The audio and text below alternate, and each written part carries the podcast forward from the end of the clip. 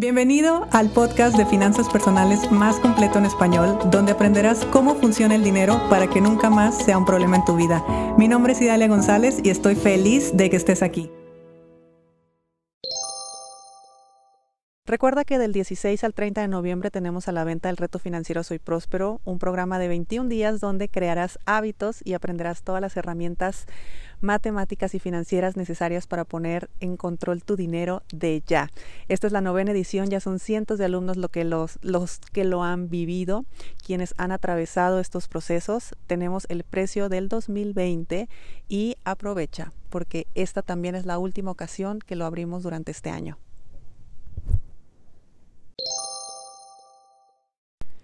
En las finanzas personales siempre queremos eh, estar bien, evidentemente, pero también eh, estamos buscando que los demás estén bien. De repente por ahí todos nos ponemos la capa de que somos los salvadores del mundo y andamos ayudando a la gente, eh, les estamos buscando trabajo, les estamos prestando dinero, les estamos dando oportunidades para que pongan un negocio, a veces hasta les damos un, un dinero para que pongan un negocio y en fin. Me queda claro que nuestra intención de hacer eso es algo es positivo. Me refiero a que tú seguramente aprecias, quieres a la otra persona o a las otras personas y si está en tus manos, pues por supuesto que echas la mano. Ahora, ¿qué pasa? ¿Qué pasa personalmente con todo eso? Personalmente a veces te vas llenando de frustraciones porque tú tienes las expectativas ante lo que estás haciendo en la otra persona. Y tú crees que cuando le consigas el trabajo a ese sobrino tuyo, a ese eh, familiar, a ese amigo, ese amigo va a estar feliz en ese trabajo, va a estar agradecido contigo toda la vida y tú vas a ser la persona más feliz del mundo. Y no, la verdad es que esa persona ni siquiera le interesa trabajar. La verdad es que esa persona ni siquiera está buscando trabajo. Es una carga para él el hecho que tú le quieras estar buscando trabajo. Cuando estamos intentando que otra persona eh, ponga un negocio y yo te doy el dinero y tú vellaslo y mira y puedes hacer esto y puedes hacer lo otro, ¿realmente te lo está pidiendo o de ti está saliendo a hacerlo? Esto al final de cuentas es la ley de la interferencia, o, la, o más bien la ley de la no interferencia, que cuando interferimos en los procesos de los demás, bueno, terminamos crucificados. Lo mismo pasa cuando presto y presto y presto dinero. Porque cuando yo le resuelvo la vida financiera a alguien a través de préstamo, al final de cuentas lo estoy condenando a que esa persona no se mueva nunca. Porque en mi intención de hacerle el bien, yo lo que estoy haciendo es que lo estoy incapacitando de que pueda tomar acción y pueda producir su propio dinero. Entonces, esto te lo comento porque en ocasiones, si no por decir siempre, cuando la otra parte o no logra el objetivo que se está buscando, bueno, que tú estás buscando, o cuando la otra parte no cumple las expectativas que tú tienes, automáticamente tú te sientes mal, te sientes frustrado y te pones la mano en, el, en la frente y dices, y todo lo que yo he hecho por él, y todo lo que yo lo he apoyado, y mira cómo estoy y no, no madura, no se hace responsable, no sé cómo más ayudarlo. Bueno, suéltalo. en primer lugar, suéltalo. Porque la vida lo único que nos pide es que seamos que estemos bien nosotros. Estamos en una cultura tan... Mm, ¿Cómo te lo explico? Estamos en una cultura donde está tan bien visto el ayudar al otro, que no es que esté mal, simplemente que el ayudar al otro está mejor visto, mejor así te lo voy a decir, que ayudarse a uno mismo. Ayudarse a uno mismo puede significar que te vean como egoísta, pueden significar que te vean como una persona que pues no mira por nadie más, que solamente ve por sus intereses y un sinfín de conceptos y de adjetivos que podemos tener hacia las personas que buscamos nuestro propio bienestar. ¿Qué pasa cuando una persona es feliz? Cuando una persona está bien, cuando una persona tiene una economía estable. ¿Qué pasa cuando una persona es próspera? Cuando alguien tiene un negocio que le va bien. Siempre la gente de su entorno va a ser gente muy similar, porque uno atrae al similar. Entonces, si yo ahorita estoy muy bien, si yo me dedico a mí, a mi crecimiento personal, a mi crecimiento económico, a mis triunfos, a mi aprendizaje, a, mi prueba y error, por supuesto, a aprender las lecciones que me está dando la vida, las gratas y las no gratas, automáticamente yo estaré rodeada de gente que esté en esa misma sintonía. Y en esa misma sintonía vamos creando entornos y vamos creando una nueva energía y así es como también se crean nuevas vidas. Pero cuando yo voy y quiero solucionarle la vida a todos, es momento de que te detengas y te preguntes, ¿ya te solucionaste la vida a ti?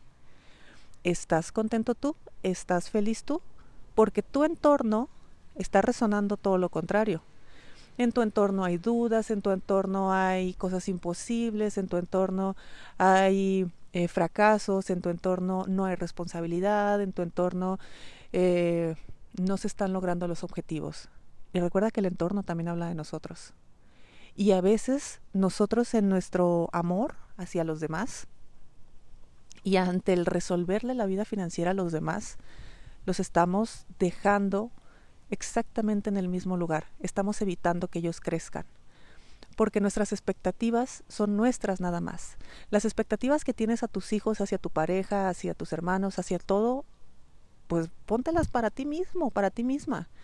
Que esas formas de querer que los demás crezcan, que sea lo que tú quieres crecer.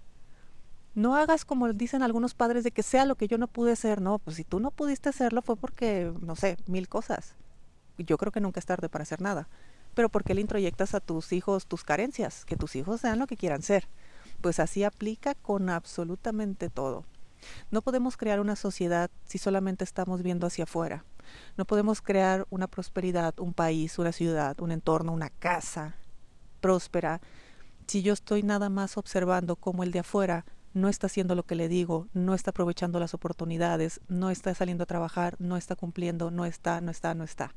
Una persona que está solamente observando al otro es una persona que no es feliz, que no está realizado con su propia vida. Y eso está genial que lo sepas. Eso está genial porque eso te da el poder y te da la fuerza para que busques en ti mismo o en ti misma esa alegría, esa plenitud, esa felicidad que estás buscando.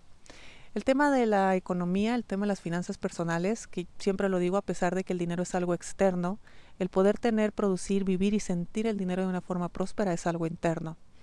Y lo único que te pide la vida es que tú estés bien. Porque si tú estás bien, automáticamente tu entorno va a estar bien. Y si alguien elige no estar bien, es una elección y debes de respetarlo. Es una elección que cada quien hace de vivir como quiere vivir. Es verdad que a veces no sabemos hacerlo diferente, pero al no saberlo hacer diferente, buscamos ayuda. Eh, vemos la forma de aprender, nos ponemos de modo para que la vida nos muestre cómo cambiar.